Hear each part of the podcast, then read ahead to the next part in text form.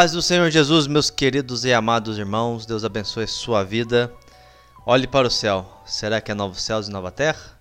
Será que é extraterrestres? Eu não sei. Eu só sei que eu sou o Felipe e já cumprimento a todos com a paz do Senhor Jesus. Sejam todos bem-vindos à aula número 11, EBDcast, o EBDcast de jovem, feito por jovens e sempre para jovens se você é jovem ainda. A paz do Senhor, meus amados irmãos, quero estar cumprimentando a todos. Aqui é o Guilherme e hoje, mais uma vez, falando sobre a revista dos jovens da Escola Bíblica Dominical, como bem dito aqui pelo irmão Felipe, lição de número 11, com o tema Julgamento Final, Novos Céus e Nova Terra. Fique conosco e sempre lembrando como é dito em todas as aulas. Se você tiver alguma dúvida, se você tiver alguma pergunta, interaja conosco, mande a sua dúvida, mande a sua pergunta. Tá aí todos os nossos meios de comunicação para que você possa se interagir conosco. Amém? A paz do Senhor, querido ouvinte, é sempre um prazer estar aqui mais uma vez, aula 11, a gente está caminhando aqui para o final desse trimestre. Mas Hoje e mais duas e a gente termina o ano de 2021 com esses estudos que nos acrescentou muito. Tenho certeza que assim como foi comigo, assim como foi com o irmão Felipe, com o presbítero Robert que trabalhou com a gente aqui no começo, com o presbítero Guilherme, com o irmão João que também participou com a gente e com vocês que nos acompanham tenho certeza que foi crescimento espiritual para todo mundo. E o ano que vem aí, 2022, já vem tema novo aí. Já vem tema novo e a gente já está estudando aqui, a gente já está planejando a próxima próximo trimestre para que a gente consiga aí desenvolver um trabalho legal, um trabalho bacana. E a gente espera aí o feedback de vocês. A gente está aguardando o feedback de vocês que é muito importante para nós. Participem, participem conosco, queremos a sua opinião. Temos até geral uma conversa aqui. Revista de adultos sobre a soberania da palavra de Deus ou a revista dos jovens sobre Jesus através do Evangelho de João? E aí, meu querido e amado irmão?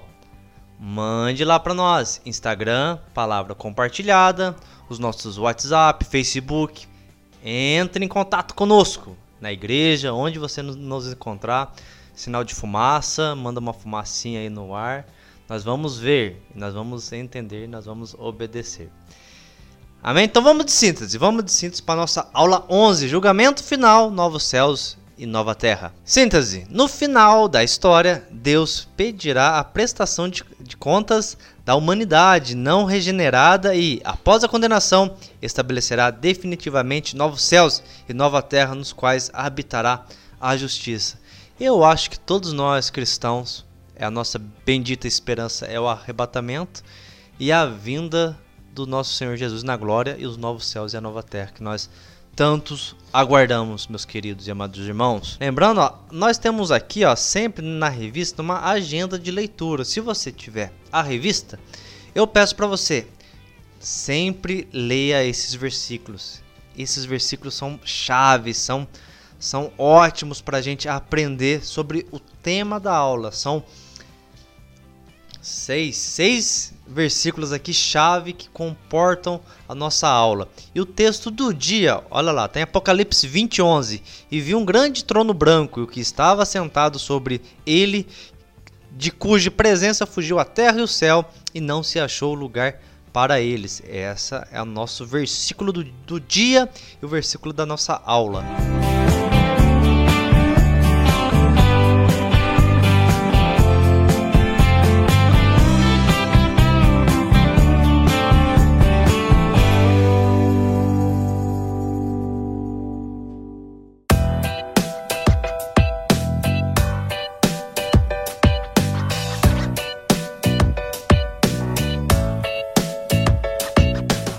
Então vamos dar segmento. Nosso primeiro tópico, nós temos aqui três tópicos. Vamos sempre dividir eles e entrar aqui. Ó. Primeiro tópico, o julgamento final, dividido em, em três subtópicos. O presidente do tribunal, os livramentos do julgamento, o destino dos condenados. Será legal, será bem legal. E nós fazemos tentando fazer de uma maneira bem leve, para não entrar bem aquele negócio maçante de ficar lendo assim, nós sempre pergunta, resposta e vamos embora.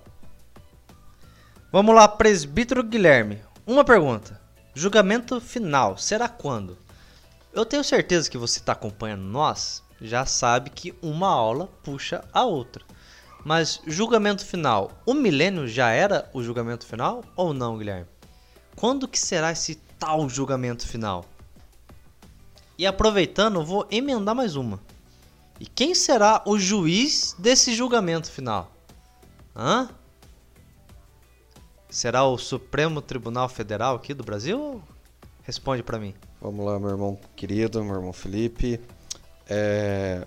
A primeira pergunta é se o, o julgamento final será quando? O... Quando será o julgamento final? Vamos lá. A Bíblia fala lá em Atos, capítulo 17, no versículo 31. Diz assim, ó: Porquanto tem determinado um dia em que com justiça há de julgar o mundo, por meio do varão que destinou, e disso deu certeza a todos, ressuscitando dos mortos. Então, primeiro a Bíblia fala que já é um dia marcado por Deus, tá? Então esse daí já é um dia e já na segunda pergunta sua, quem será o juiz? O juiz é o varão que Deus designou, que é o Jesus Cristo, nosso Senhor e Salvador Jesus. Jesus será o grande juiz desse dia. Por quê? Porque Deus, o Pai, ele não julga ninguém. E ele deixou para Jesus esse julgamento para que todos honrem Jesus como honram ao Pai. Olha que bonito. Então, Jesus será o grande juiz desse dia. Mas quando será? Será no milênio? Não, será depois do milênio. Depois que a Bíblia fala que o milênio será depois que o diabo for solto pela segunda vez, né? Haverá os mil anos, né? E, e depois o diabo será solto, né? E aí vai começar o juízo final porque ele vai se levantar, né? assim que Jesus vai estar reinando no milênio, ele vai ser solto. Aqueles que não aceitarem a Jesus, que se oporem contra Jesus, que foi dito na aula passada, o inimigo vai fazer um exército junto com essas pessoas. Aí sim, o Senhor vai combater este exército, vai destruir todo o mal. É onde, lá em Apocalipse capítulo 20, a Bíblia fala que o diabo será lançado no lago de fogo, né, enxofre, onde está a, a antiga serpente e o, o falso profeta. Ele será lançado junto lá. Aí sim, todos vão aparecer perante o grande trono branco, que é o trono de Jesus Cristo. Então, o juízo final será esse grande trono branco depois do milênio. Então, o Guilherme já nos trouxe aqui sobre quando será esse julgamento. Então nós já aprendemos que dá sempre uma aula puxando a outra, então vai ser depois do milênio. E o nosso Senhor Jesus julgará. Certo, julgou. Lucão, no nosso segundo subtópico, os livros do julgamento. Nós temos um justo juiz. E como que se dará esse julgamento? Quais provas que ele vai usar contra essas pessoas que ficarem para ser julgadas? Fê, uma das características do nosso Deus é que ele é onisciente. Isso quer dizer que ele tem ciência de todas as coisas a todo momento. Nada se esconde dele, nada pode ser tirado diante dos olhos dele, porque os olhos do Senhor estão por sobre toda a terra. E aqui na nossa revista, é, ela nos traz que tem né, o livro da vida, até a Bíblia fala que aquele que não se achar o nome escrito no livro da vida, esse será lançado no lago de fogo, onde o fogo nunca se apaga e arderá né, eternamente. É, uma das coisas que a revista nos traz aqui é a respeito das duas teorias né, que existem, o aniquilacionismo e o universalismo. Uh, o universalismo vai falar que todo mundo será redimido no final, que todo mundo será depois de julgado, né? Até mesmo Satanás e os seus anjos serão redimidos. O que é uma mentira, porque após os mil anos, né, após o milênio, depois que o diabo for solto para enganar, ele será também lançado no, no, no, lago de fogo. A Bíblia nos aponta isso, o presbítero Guilherme nos lembrou disso.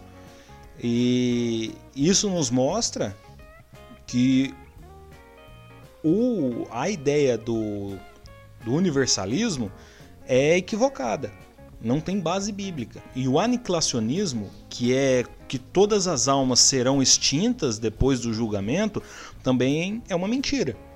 Porque diz que o lago de fogo arderá para sempre. E nós sabemos que a alma é eterna. E é a alma que vai perecer nesse lago de fogo. É a alma que vai é, sofrer os danos. Só que com relação a, a, a que provas serão usadas contra aqueles que forem julgados nesse momento, lembrando que nós que fomos salvos por Cristo, nós que um dia fomos arrebatados por Cristo e já participamos da boda do Cordeiro, antes da boda do Cordeiro nós já fomos julgados pelas nossas obras, nós já recebemos o nosso galardão pelas boas obras que fizemos. Não que nós mereçamos alguma coisa, mas Deus é galardoador. Deus é um Deus bondoso, um Deus misericordioso e de acordo com a sua misericórdia e bondade, ele galardoa quem ele quer da maneira como ele quer. Então, esse julgamento vai ser para aqueles que rejeitaram, para aqueles que viveram a sua vida dissolutamente, para aqueles que viveram a sua vida de maneira leviana e rejeitaram a salvação que há em Cristo Jesus. E será usado contra eles o livro da vida, Aqueles que não se acharam o nome no livro da vida serão lançados no lago de fogo. E também um livro em que o Espírito Santo nos revela no livro de Salmos. É, é, é um livro onde Deus escreve todas as obras. Ele escreve todas as obras. Por isso que a onisciência de Deus, não que ele precise, não que ele precise provar alguma coisa, mas para que seja é, entendido a onisciência de Deus, que ele tem ciência de todas as coisas, é que tudo o que nós fazemos, até mesmo no oculto, até mesmo nos nossos pensamentos, é escrito nesse livro. Porque a Bíblia fala que Deus julga até os pensamentos mais ocultos que nós temos. Tudo aquilo que nós pensamos, os nossos desejos do nosso coração, aquela setinha maligna que é lançada e a gente aceita de bom grado porque é um pecadinho de estimação, é uma coisa gratificante, é uma coisa gostosinha de você pensar naquilo e você alimenta aquilo ali, né? Porque o primeiro passo do, do pecado é a seta maligna, ela é lançada na nossa mente, gera ali uma fagulha e a gente alimenta aquilo ali. Aquilo ali desce para o nosso coração, se instala e gera uma atitude. E isso é a iniquidade, que é o pecado intencional, o pecado que você deseja cometer. Né? Então tudo isso vai ser julgado nesse dia, no grande dia do juízo final. Então serão usados o livro da vida e o livro onde estão escritas todas as coisas a respeito daquilo que nós fazemos e pensamos. Mas lembrando, isso é para quem rejeitar a Cristo. Isso é para quem ainda não foi salvo em Cristo Jesus. Você trouxe bem aí o Marcos. É, deixa eu pegar aqui. O versículo é o 16 e o capítulo 16 também, ó. Quem crer for batizado será salvo, mas quem não crer será condenado. Então, nós vamos ver muito bem. Quem vai ser condenado? Aquele que não crê no Senhor Jesus. Aqueles que combatem contra ele. Lembrando desse ponto que você trouxe a respeito de quem crer é, é, será salvo e quem não crer será condenado. É, algumas, alguns episódios atrás a gente falou a respeito de que é, é Deus ele não não é, não é um Deus assassino, não é um Deus cruel. Lembrando disso daí, porque não é Deus que te pune, é você, é o ser humano que se entrega às suas, é, aos seus pecados. É o ser humano que, que acaba por se condenar. Porque a Bíblia fala: aquele que crê e for batizado, será salvo, mas quem não crê será condenado. Então quer dizer, uma, viver uma vida sem crer em Cristo Jesus, viver uma vida sem, sem viver de acordo com aquilo que Deus quer, né? É, é, lembrando que entra aqui nesse ponto a questão da, da soberania de Deus e o livre-arbítrio, que eles não são conflitantes, A soberania de Deus e o livre-arbítrio não são conflitantes, eles são complementares, eles se complementam. Como eu falei na, na, na aula passada, nosso livre-arbítrio funciona, funciona até o momento em que nós escolhemos viver a vontade de Deus. Até o momento que nós aceitamos a soberania de Deus. E nós passamos a viver uma vida de acordo com a vontade de Deus, dia após dia. Nós deixamos as nossas vontades carnais de lado e passamos a viver a vontade de Deus. Isso é viver uma vida de fé. Isso é crer na salvação. Isso é crer em Cristo Jesus. A Bíblia fala: aquele que crê e for batizado. A vontade de Deus é que nós creiamos nele, sejamos batizados como uma confissão pública da nossa fé, do que nós cremos e que nós vivamos dia após dia nessa crença de viver para fazer a vontade de Deus e não a nossa, para fazer a vontade de Deus e não a vontade pecaminosa do nosso coração. Mas aí a pessoa passa a vida inteira vivendo contra a vontade de Deus, vivendo uma vida de pecado, e fala: "Ah, esse negócio de ser crente não tá com nada não. Esse negócio de estar tá todo domingo na igreja, de fazer as coisas certo, de ser honesto, de viver essa vida cheia de regras, isso daí não tá com nada não porque Deus ele me ama, porque eu creio, eu acredito em Deus sim, mas não vive uma vida, você está deixando que o pecado domine. A pessoa deixa que o pecado domine. E aí, no dia que chegar no dia do juízo final, na prestação de contas, a pessoa que não creu, ou seja, a pessoa que não viveu de acordo com a vontade de Deus, ela será condenada. Mas não será condenada por Cristo, será condenada pelos seus atos. Porque Cristo não será o acusador, Cristo será o juiz, ele vai julgar.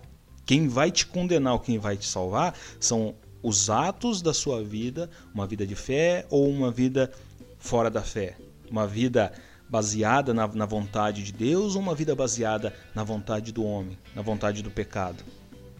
Então, é, e lembrando de mais uma coisa, Jesus ele morreu, ele veio e morreu para que nós fôssemos novamente ligados a Deus. Mas aqueles que não aceitam essa morte de Cristo redentor e salvífica para nós, esses que não aceitam, eles é, é, serão também por Cristo julgados e condenados pelas suas atitudes. O que demonstra que tanto para o bem, tanto para a salvação, quanto, quanto para a condenação, é Cristo quem quem vai interceder, é Cristo quem vai agir. Tudo é por Cristo e tudo é através de Cristo. No Evangelho de João, no capítulo 1, fala: no, no princípio era o Verbo, e o Verbo era Deus, e o Verbo estava com Deus. E por meio dele todas as coisas foram feitas, e sem ele nada do que foi feito seria feito. Porque tudo é por Cristo.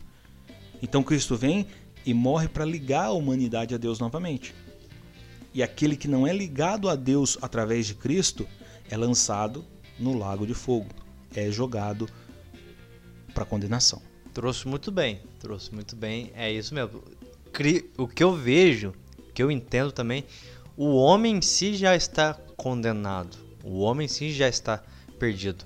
Deus que deu a solução para o homem ser salvo, que é Jesus Cristo. Simples. Deus já preparou.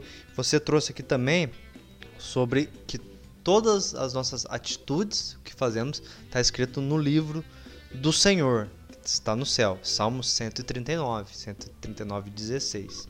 As pessoas estão serão julgadas por suas próprias atitudes, por não crerem no Filho de Deus, o Filho do Deus vivo. E isso já as condenará.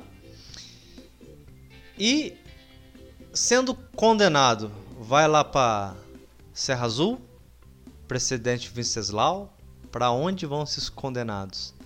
Para aquela famosa prisão de, de Alcatraz lá? Como é que é? É Alcatraz lá na ilha? Responde para mim, meu querido presbítero Guilherme. Para onde eles vão? Fê, eu acho que a Bíblia lá deixa claro quando fala, o Lucas já citou até isso, né? Ele vai ser lançado no fogo, né? Onde é, haverá dor e ranger de dentes. Olha para você ver. E eu gosto muito de uma frase do nosso pastor, quando ele fala sobre isso, que ele fala que o julgamento vai ser tão limpo, vai ser tão, tão puro que a pessoa, ela mesmo, ela vai falar: eu não mereço isso, eu mereço aquilo. Eu não mereço entrar no céu. Eu vou porque como bem dito por vocês dois, né? É, é nós mesmos que nós que nos julgamos, vamos dizer assim, né? É nós mesmos que nos condenamos, melhor. Não nos julgamos, mas nos condenamos, né? É, pelos nossos erros, pelos nossos pecados. E nós vamos estar lá adiante, e o pastor Cláudio ele fala isso, né? A, a pessoa mesmo vai falar: Olha, eu não sou merecedor do céu. Olha para você ver, né? De tão pureza e clareza que o Senhor Jesus, como um grande juiz, vai mostrar. E as pessoas, Felipe, elas serão lançadas nesse lago de fogo e enxofre, onde haverá dor e ranger de dentes. E as outras vão para o céu, né? Onde entra aí o próximo tópicos com seus subtópicos. E o Guilherme já inaugurou o segundo tópico.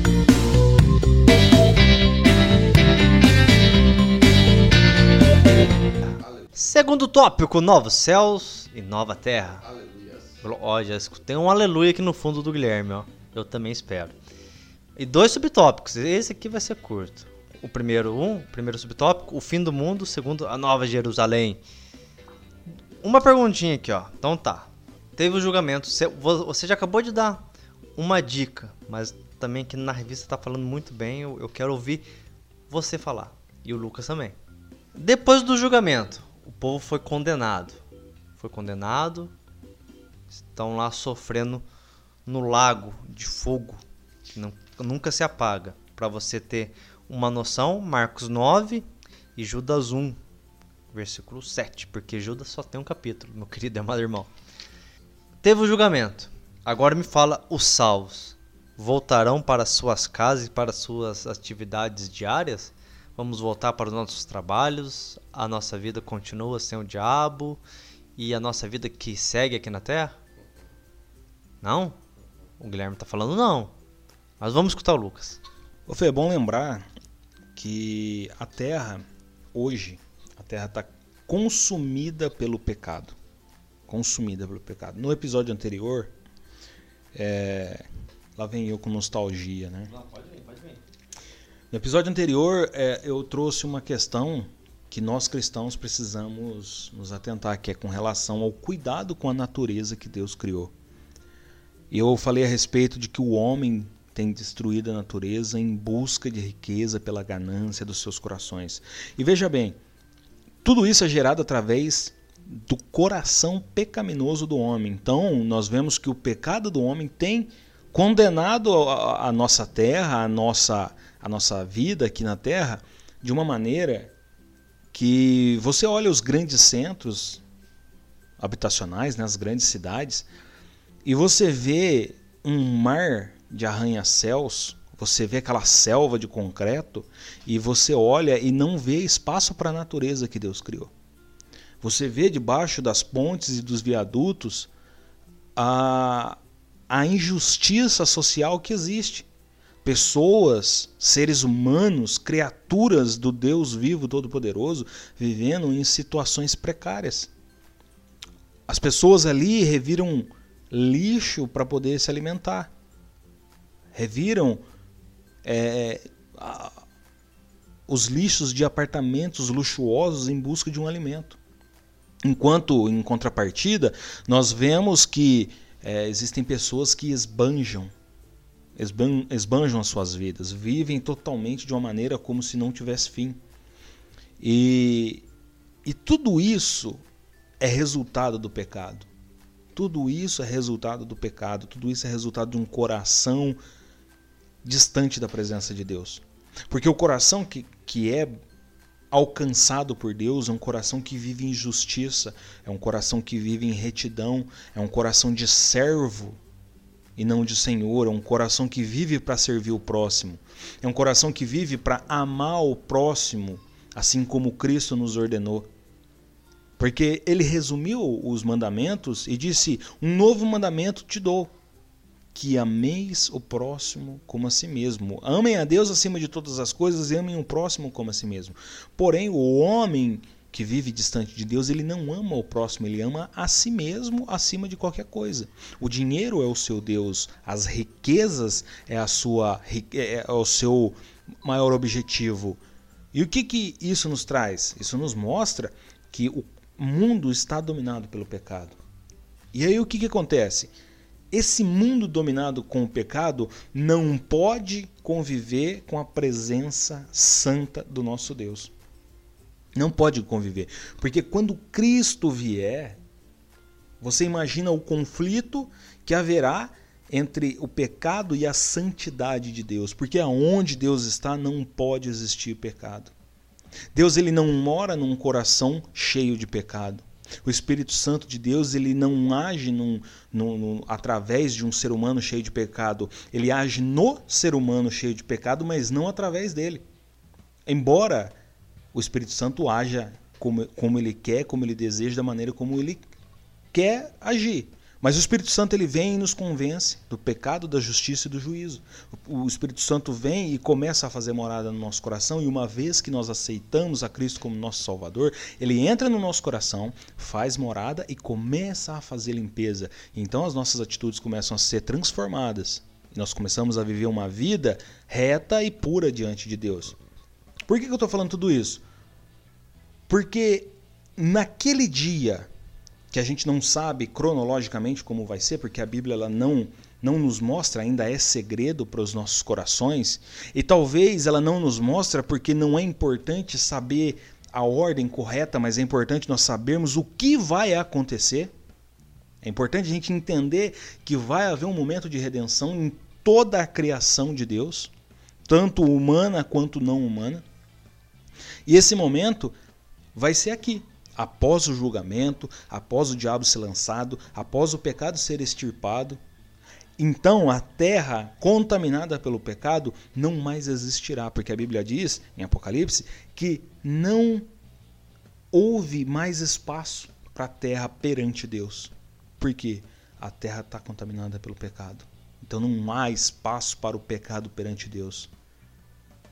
Nós sabemos que para nós termos uma vida é, é, de, de santidade, santificação é importante para que a gente possa viver na presença de Deus. Porque se nós quisermos manter uma vida de pecado e vivermos na presença de Deus, não tem como.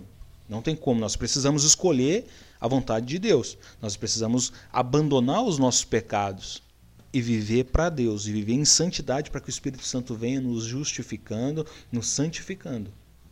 Então, nesse momento, será feito um novo céu e uma nova terra. Aliás, o novo céu e a nova terra já está sendo feito se já não estiver feito. Porque é nítido que Cristo está às portas. É nítido que Cristo está por um triz para chamar a sua igreja. Não, é isso mesmo. Eu acho que o Lucas já falou bem tudo sobre isso, para onde que os salvos vão. É mesmo para a cidade do grande rei, né, a nova Jerusalém que vem do céu né? E como ele bem explanou também, essa terra cheia de pecado, até mesmo pela declaração de fé das Assembleias de Deus, é dito isso, né? Que a glória do Senhor vai ser tão grande que essa terra ela não vai subsistir. Uma terra cheia de pecado, uma terra cheia de, é, de maldade, né? A presença, a pureza de Deus, né? Vai ser um tamanho tão grande que não vai. A Bíblia fala isso, né? O pecado não coabita junto com, com a luz, né? as trevas e a luz não se misturam, por isso que não vai existir mais essa terra. Então os salvos vão sim para a Nova Jerusalém, né? a Nova Jerusalém que já é citada desde o Antigo Testamento, né? aquela que Abraão mesmo viu, não foi? Ele viu e a cidade construída por Deus, né? Então ela já existe, né? Então já está lá e Jesus mesmo fala: vou para o Pai vos preparar morada, né? Vos preparar um lugar. Então Jesus estava indo lá preparar mais morada ainda para nós.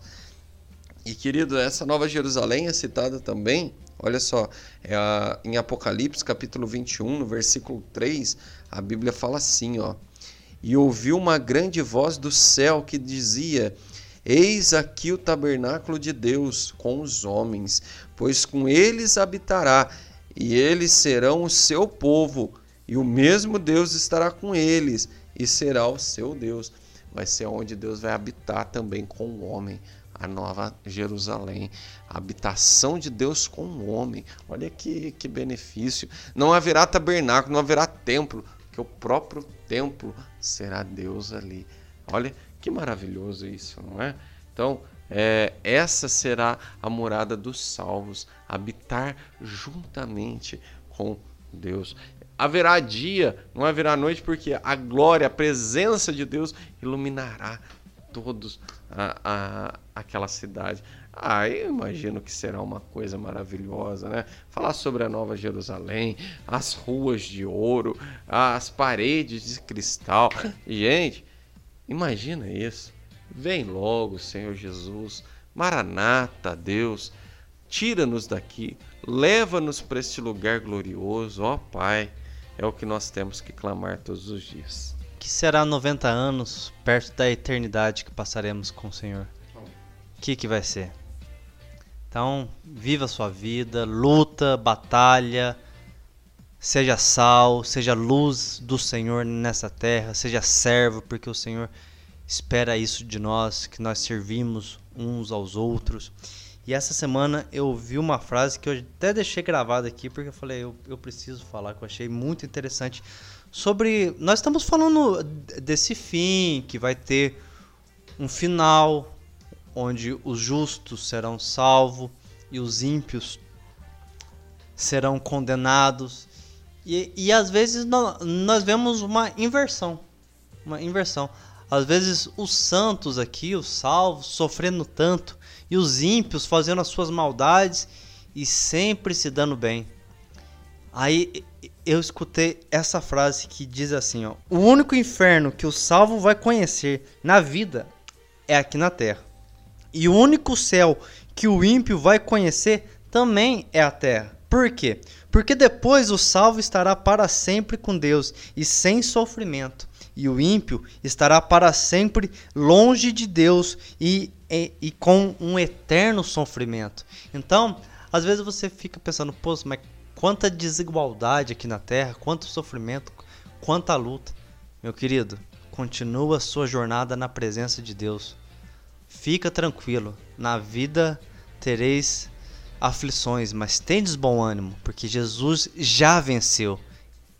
Ele já venceu por nós, o caminho já foi preparado, o véu já foi rasgado. Hoje nós temos acesso e podemos entrar com confiança no trono da graça de Deus. Ali em Hebreus 4 eu falei isso. Então, se você está sofrendo, aguenta firme nas mãos do Senhor, porque o sofrimento que você vai sofrer aqui, lá na glória, meu querido, você não vai lembrar de sofrimento, vai ser eterna glória, a eterna presença de Deus. E o inferno? O que, que, que você vai pensar? Ah, vai ter choque, vai ter fogo. Cara, eu vejo com outro sentido. Eu vejo um sofrimento de uma de um distanciamento eterno da presença de Deus. O cara não vai ter nada de Deus. Nada, nada, nada. No, nós vamos ver que Salmo, se eu não me engano, 102 vai falar que a, o firmamento revela a criação de Deus. O firmamento já revela Deus. Então, no, no inferno não vai ter nada, cara. Vai ter trevas, somente trevas e, e, e, a, e, e nada de presença de Deus. Então, se, você, se a pessoa pensar, ah, eu vou, eu vou sofrer com choque, com morte, com. Cara, eu acho que a pessoa tem que pensar um sofrimento sem a presença de Deus, cara. Eu fico pensando, Davi. Davi já fala: um dia na casa do Senhor vale mais do que mil em, em outros lugares. Um instante, um segundo na presença do Senhor, meu querido, vale tudo. Vale tudo, vale tudo.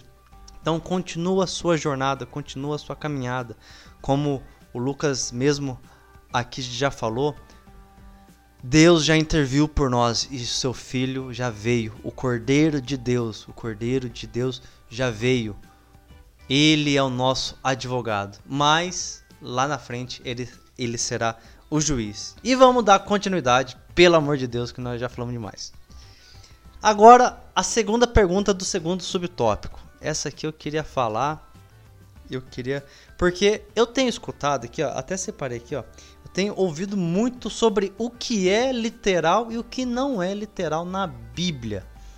E nós estamos falando aqui de novos céus e nova terra. E essa semana eu vi até uma pergunta para um teólogo famoso aqui do no Brasil, perguntando se a criação lá de Gênesis realmente é verdade ou se era literária, se era literária ou se não era. É uma pergunta meio complexa, mas pelo que nós cremos, nós cremos que Deus criou céus e terra. Eu creio que Deus fez céu e terra. Eu creio que Deus pôs a mão e criou Adão. Eu creio nisso. E nesse sentido, a nova Jerusalém, os, no, os novos céus e a nova terra, é literal ou é só figura de linguagem? Falar, não, não, não, não vai ser assim, vai ser um estado de espírito. O que, que você me fala? Fê, quando a gente vê as cartas que João escreveu às sete igrejas da Ásia, é, a gente vê que ele fala a respeito de que uma das recompensas que os salvos terão é de comer da árvore da vida. E veja bem, se uma das recompensas é de nós podermos comer da árvore da vida, uma coisa que existia, que foi colocada no jardim do Éden, né? Porque havia duas árvores apenas que o homem não poderia comer, que era é, a árvore do conhecimento do bem e do mal. Essa foi explicitamente proibida por Deus a Adão, né? E a árvore da vida. Essa não foi explicitamente proibida, mas não poderia comer, tanto que é, a, quando Deus ele vai expulsar Adão e Eva do jardim, ele fala: é, vamos tirá-los daqui para que eles não comam da, da árvore da vida e seja eternos igual, igual nós, né? É, é, e aí nós viveríamos eternamente em pecado, porque uma vez que nós pecamos, estamos destituídos da glória de Deus. Paulo vai falar isso, se, se não me engano, em Romanos 3, 23, alguma coisa assim. Porém, voltando à pergunta, é, nós estamos falando de literal ou figurativo. É literal, é real. Jesus ele disse: Eu vou para o Pai preparar moradas. Se não fosse verdade, eu não vos teria dito. Então, ou seja, Jesus falou que ele está indo, que ele foi para o Pai preparar moradas, porque na casa do meu Pai há muitas moradas, há lugar para todos. Então, assim, a Nova Jerusalém é uma terra literal. É algo palpável, é algo que nós vamos tocar, é algo que nós vamos viver. A Nova Jerusalém é uma coisa real para as nossas vidas. E desde já, nós já temos que começar a viver a Nova Jerusalém nas, nas, nossas vidas. Nós temos que viver nessa terra aqui, nesses 90, 100 anos aqui, como passageiros, como viajantes. Somos estrangeiros, peregrinos em terras estranhas, em terras estrangeiras. Nós estamos aqui de passagem, o nosso lugar não é aqui. Nós não é, é, é, moramos aqui, nós não somos daqui. Nós fomos criados para viver com Deus. Nós fomos criados para estar ao lado de Deus, estar presente perante Deus, adorando Ele na beleza da sua santidade. É para isso que nós fomos criados. Deus ele nos criou meus irmãos, não é porque ele era um Deus solitário, ah, eu estou aqui sozinho no universo vasto e sem fim e vou criar algo. Não, não, não. Ele nos criou porque ele queria que nós tivéssemos esse relacionamento com ele. A nossa vida precisa ser uma vida de entrega, de relacionamento, uma vida de dedicação. Porque é um Deus que nos ama independente de qualquer coisa. É um Deus que nos quer perto dele. E você falou agora há pouco a respeito é, de que é, a questão de não ter a presença de Deus no inferno e a, a questão de os ímpios viverem o céu na terra e nós conhecermos o inferno também na terra, eles por que, que eles conhecem o céu na terra? Porque nós estamos aqui. Nós refletimos a imagem de Deus. Nós trazemos a presença de Deus quando nós o adoramos em espírito e em verdade, quando nós vivemos uma vida reta diante de Deus. É interessante quando a gente chega num ambiente e as pessoas dizem: Nossa, você traz uma energia diferente, é tão gostoso estar perto de você, é tão bom falar com você. Mas não é uma energia, não é algo cósmico, não é algo mítico, não, é a presença de Deus exalando através de nós. É isso que é, é, se resume o, o céu que o ímpio conhece. E nós falamos aqui também de você viver a sua vida de uma maneira que você continue lutando e buscando a Deus e se achegando perante Deus, mas nós também precisamos evangelizar.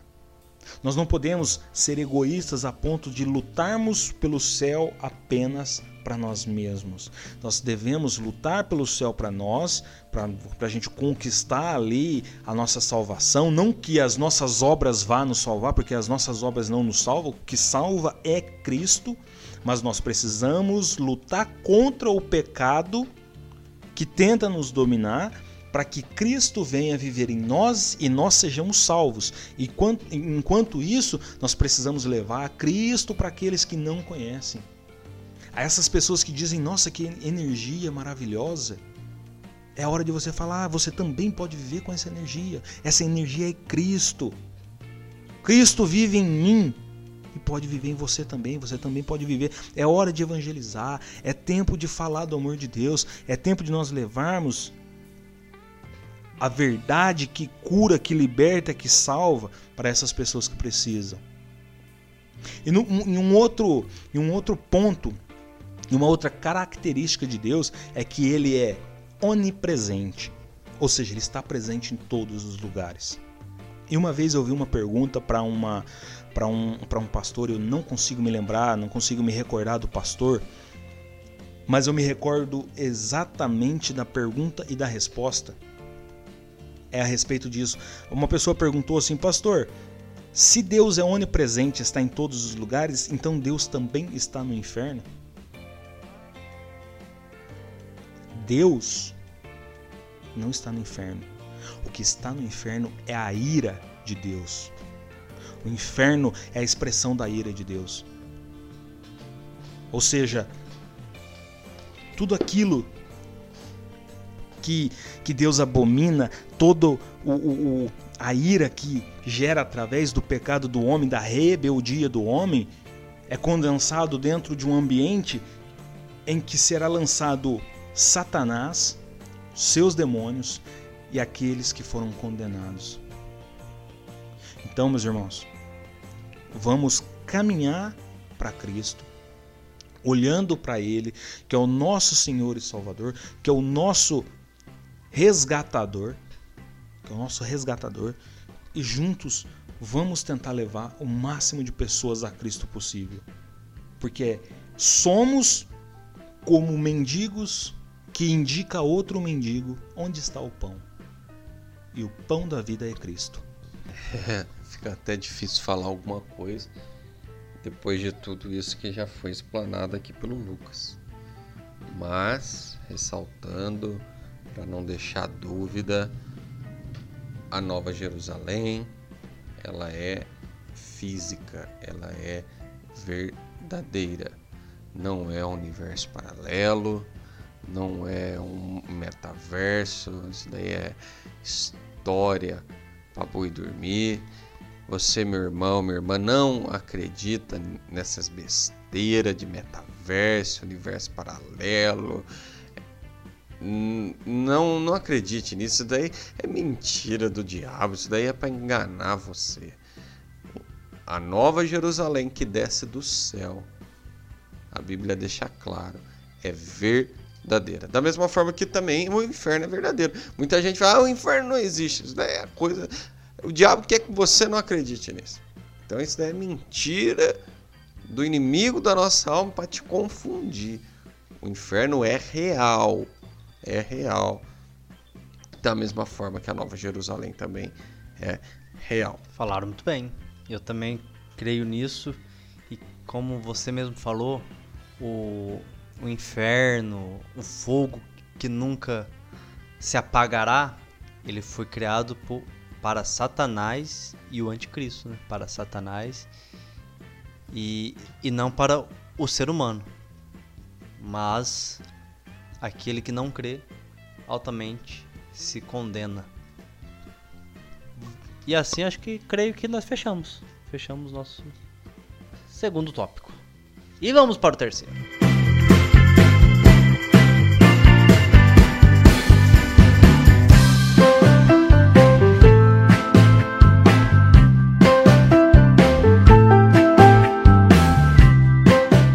Irmãos que estão dormindo, por favor, acordem, pois ainda não acabou. Terceiro tópico: a alma é imortal e a vida não cessa. Com dois subtópicos também, viu, irmão Guilherme? Sofrimento para sempre e o segundo subtópico, uma relação mais profunda. E voltando sobre o resultado do juízo. Sempre voltando às antigas perguntas. Deus é amor. A palavra vai falar isso. João, o apóstolo João, vai deixar escrito na sua carta, na sua primeira carta. Deus é amor. Deus é amor. Será que ele permitirá alguém ser condenado? E se condenado, a pessoa sofrerá realmente para sempre? O Lucas já trouxe bem isso lá no nosso primeiro subtópico sobre universalismo e o aniquila... a, a, como é que é? Perdão? Aniquilacionismo. Vocês viram como se fala, né? Então aprenda com quem sabe, porque eu não sei. Irmão Felipe é assim, ó, Deus é amor, Deus é amor. 1 João 4,8. Aquele que não ama não conhece a Deus, porque Deus é amor. É, Deus vai permitir o sofrimento eterno, é isso, né? Para a pessoa. É... Meu irmão, Deus não vai permitir, é a pessoa que vai se lançar nisso, como já foi falado. Né? Nós que vamos nos lançar nesse sofrimento eterno. Ah, mas Deus vai, Deus é amor e permitiu. Você plantou isso. E você não vai colher? A Bíblia fala também, tudo aquilo que o homem plantar, certamente ele colherá. Então, ele, você plantou iniquidade, você plantou maldade, quer colher bênção? Sem se redimir, sem se arrepender, não tem jeito. Deus é justiça, Deus é amor, mas Deus também é justiça. E Deus, por ser justo, ele não vai livrar o homem do pecado sem ter arrependimento. Deus livra o homem do pecado através do arrependimento. O homem não se arrependeu. O que, que ele espera? Vamos no exemplo dos dois ladrões da cruz. Tinha dois ali, Jesus estava no meio. Um deles, Jesus falou: Ainda hoje entrará comigo no paraíso. Não é isso? Ou no reino de meu pai? Não é isso? E o outro? Foi para onde? Jesus falou alguma coisa para o outro? Vocês têm algum relato? Não, por quê? Ele estava pagando por aquele crime que ele cometeu. E ele não se arrependeu. Pelo contrário, quando um dos ladrão ali ainda fala, nós erramos, mas esse não tem erro nenhum. Eu imagino que o outro ladrão lá, né, virou e rateou ainda. Então quer dizer, não teve arrependimento. Se não teve arrependimento, ele foi destinado ao inferno por, pelo não arrependimento. Cometeu vários pecados, fez, fez várias injustiças mas e aquele que cometeu o pecado e fez várias injustiças, mas naquela hora reconheceu: eu sou um pecador. Olha o arrependimento onde que está. Né? Ele reconheceu: eu sou um pecador. Aquele não é. Pelo contrário, ele é santo. E Jesus vira para ele e fala o quê? Ainda hoje vai estar comigo, vai estar do meu lado. Houve arrependimento. Então, o que vai levar a, a pessoa da condenação não é o amor de Deus, é a justiça de Deus. Se ele se arrependeu ou não. Somos nós que nos lançamos ao inferno ou nos lançamos ao céu. E você que está nos ouvindo, busque o arrependimento, meu irmão. Se arrependa do seu mau caminho. A Bíblia fala que Deus coloca para nós dois caminhos. Eu lhes proponho dois caminhos: a vida e a morte. E depois de Deus nos propor esse caminho, ele nos dá um conselho. Olha onde que está o amor de Deus. O amor de Deus está em ele nos dar um conselho. Qual é esse conselho? Escolhe, pois, a vida.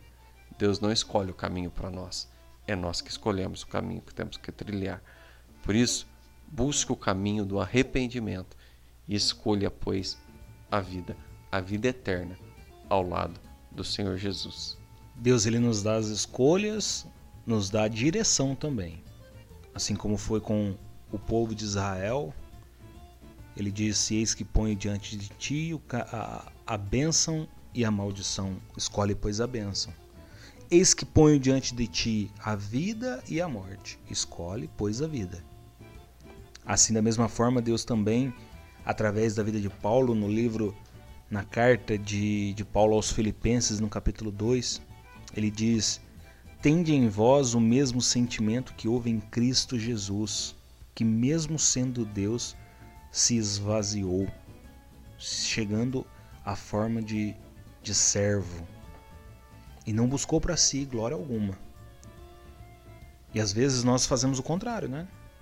Às vezes nós nos enchemos tanto a ponto de acharmos que somos alguma coisa, a ponto de acharmos que eu sou o fulano de tal, que sou usado por Deus, como se é, é, fôssemos alguma coisa perante Deus. A única coisa que nós somos perante Deus é pecadores, porque Ele é santo e Ele é maravilhoso. Mas a nossa vida é eterna, a nossa alma é eterna. Nós estamos falando aqui de salvação e condenação eterna. Por quê? Porque lembra lá no comecinho de tudo, quando Cristo criou, quando Deus criou o mundo, ele juntou ali uma porção de terra, fez um barro e fez o homem. E aí ele disse: "Façamos o homem a nossa imagem, a nossa semelhança". Então ele faz o que? Ele sopra o seu espírito e o homem tem a vida. A vida é eterna. Por quê? Porque ela vem de Deus. Deus é eterno. Jesus disse: Eu sou o caminho, a verdade e a vida. Deus é vida. Deus é amor. Deus não quer que nós sejamos condenados ao inferno. Deus não quer que nós sejamos levados para um lugar que foi criado para que Satanás fosse jogado. Deus quer que nós sejamos levados para um lugar onde Ele está. Hoje, hoje, Ele já quer isso. Hoje Ele nos quer na Sua presença. Hoje Ele coloca diante de nós o mundo com todas as suas belezas, com todas as suas atrações, como o, o, o presbítero Pedro fala, o pastor Pedro fala, que o mundo é atraente, sim que o mundo, muitas pessoas dizem: "Ah, o mundo não tem nada de bom". Não tem sim, o mundo tem muita coisa de bom.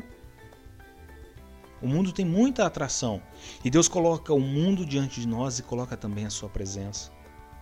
E aí ele nos diz: "Escolhe pois a minha presença.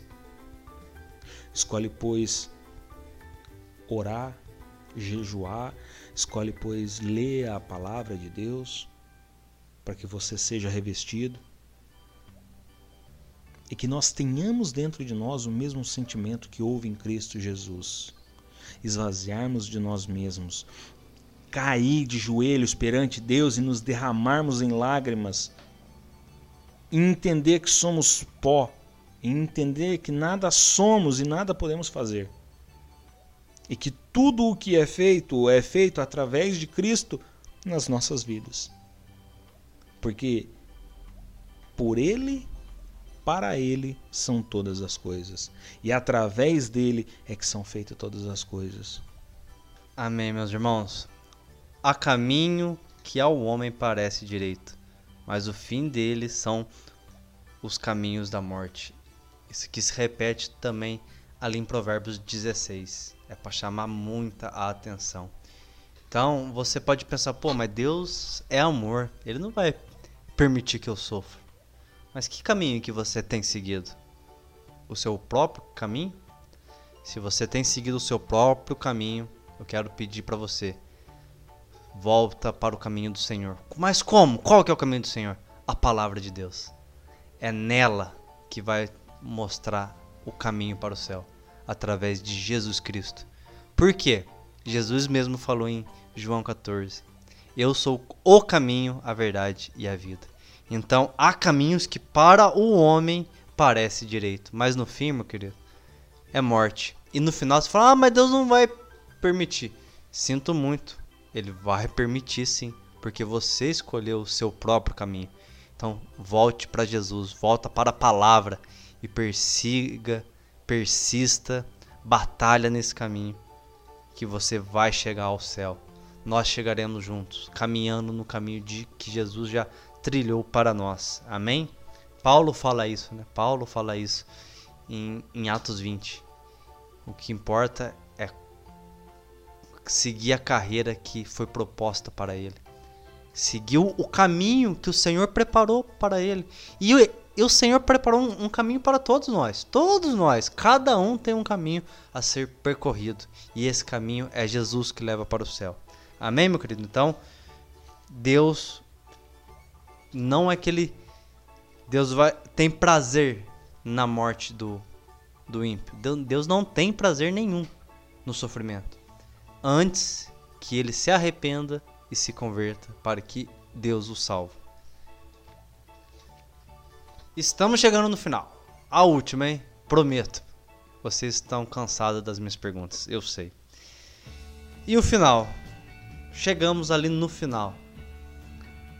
O crente lutou, o crente batalhou, o crente seguiu o caminho, como eu acabei de falar. E esse caminho levou para o céu e que fim que vai dar? Qual que é o fim? Qual será o nosso relacionamento com Deus na Nova Jerusalém? Nós teremos que ir para a igreja, nos ajoelhar, clamar, bater palma para que ele venha?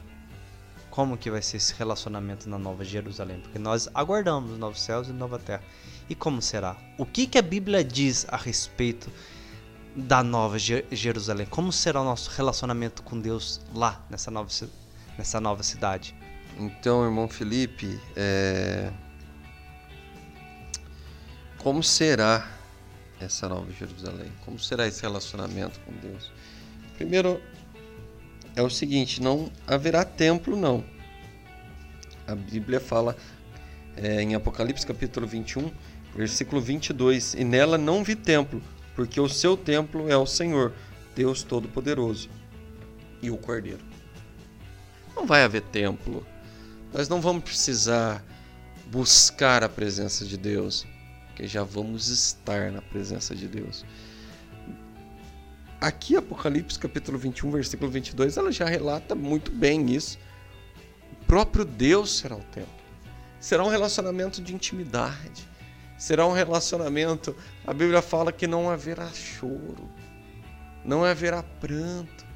A Bíblia fala que não haverá dor, sofrimento algum Vamos estar com o nosso corpo glorificado, onde não haverá mais doença.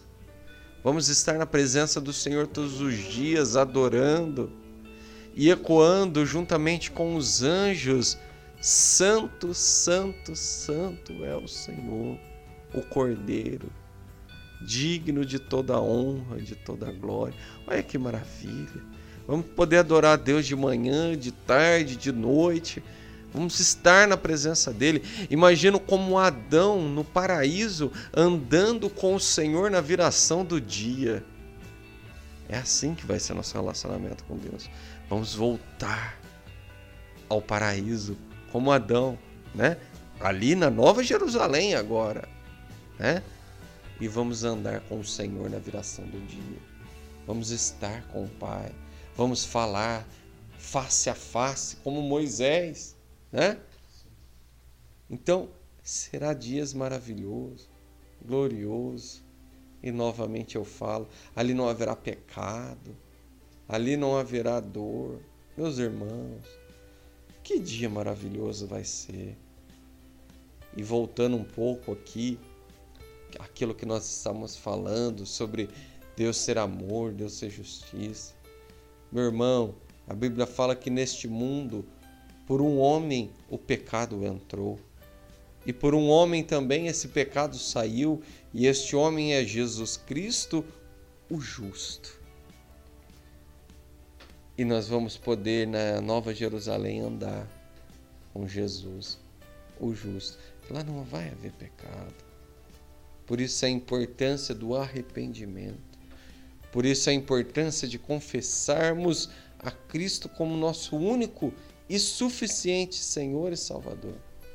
E você aí que está nos ouvindo, se você ainda não teve este privilégio, confesse o Senhor aí como seu único e suficiente Senhor e Salvador. Coloque a mão no seu coração e fala para ele: Senhor, eu reconheço o Senhor como meu único e suficiente Senhor e Salvador. Eu reconheço o Senhor. E tomo e abro a porta do meu coração para que o Senhor entre. Para que você possa um dia estar lado a lado na Nova Jerusalém. Olha que maravilha isso. E mais uma vez eu falo: volta, Senhor.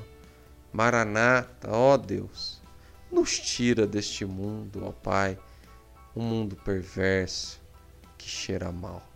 Só Deus para nos dar graça e vitória. Eu gosto muito do do versículo 23, e a cidade não necessita de sol nem lua. Esse tempo será glorioso. Não haverá sol, não haverá lua. Eu creio que lá o tempo também não existirá. Será uma eternidade de adoração. Então, essa será a atmosfera que vamos viver. Não vai precisar de sol, porque o próprio Deus a, a iluminará. Seremos iluminados pelo próprio Senhor Jesus e valerá muito a pena então, nosso relacionamento com Deus lá será algo jamais. Acho que Paulo fala né, que ele não encontrou palavras, que ele viu o céu e não, não encontrou palavras. Então, não, eu também não vou ter pa palavras para descrever. Eu só imagino que nós não precisaremos de, de nada. O Senhor será suficiente.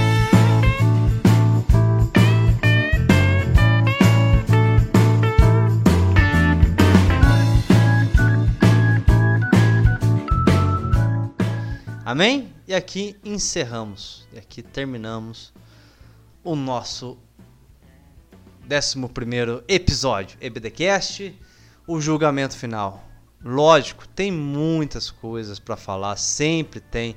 Escatologia é bem complexo, tem muitos temas, algumas controvérsias. Tem pessoas que pensam de um lado, pessoas que pensam do outro, e assim vai indo. Mas nós temos algumas coisas em comum. Nós cremos na segunda volta de Cristo, nós cremos na Nova Jerusalém, nós cremos na eternidade com o Senhor daqueles que se arrependerem, daqueles que confessarem. Nós cremos que, que os ímpios que não reconhecerem Jesus como seu Senhor e Salvador também perecerão e sofrerão. Mas, como já foi dito nessa aula, Deus já providenciou o cordeiro. Desde a fundação do mundo, o cordeiro já está preparado. Então, se você pensa, pô, mas faltou aquele tópico, meus queridos, manda mensagem para nós. Pode mandar mensagem. Uh, olha, eu acho que isso era legal. Manda para nós que nós iremos trazer aqui na próxima aula, tenho certeza. Pode fazer denúncia anônima na, na sua mensagem. Se você não quiser é, que a gente falamos seu nome, não tem importância. Pode, pode ficar tranquilo que nós não iremos falar. Amém? Nós só lembramos bem aqui também, lá no comecinho nós falamos de algumas pessoas que participaram conosco. Quem participou também conosco, irmão Geel, irmão Geel, líder dos jovens também participou ali conosco. Nosso grande abraço para o irmão Geel. É isso aí. É isso aí. Cristo é a nossa esperança.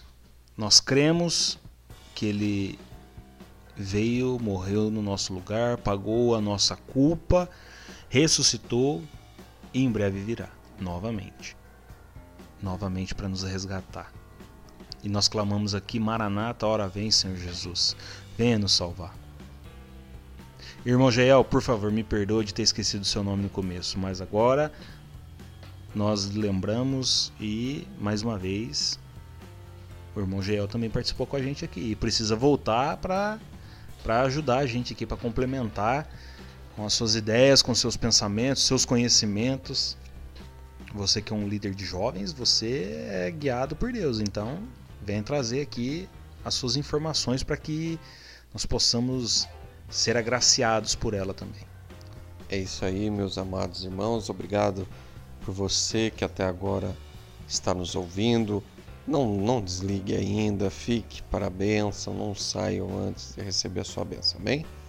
Que a graça e a paz de nosso Senhor e Salvador Jesus Cristo e o grande amor de Deus e as doces consolações do Espírito Santo do Senhor seja com cada um dos meus amados irmãos e irmãs, com cada lar, com cada família que até agora nos ouviu e com toda a amada igreja. E junto nós digamos: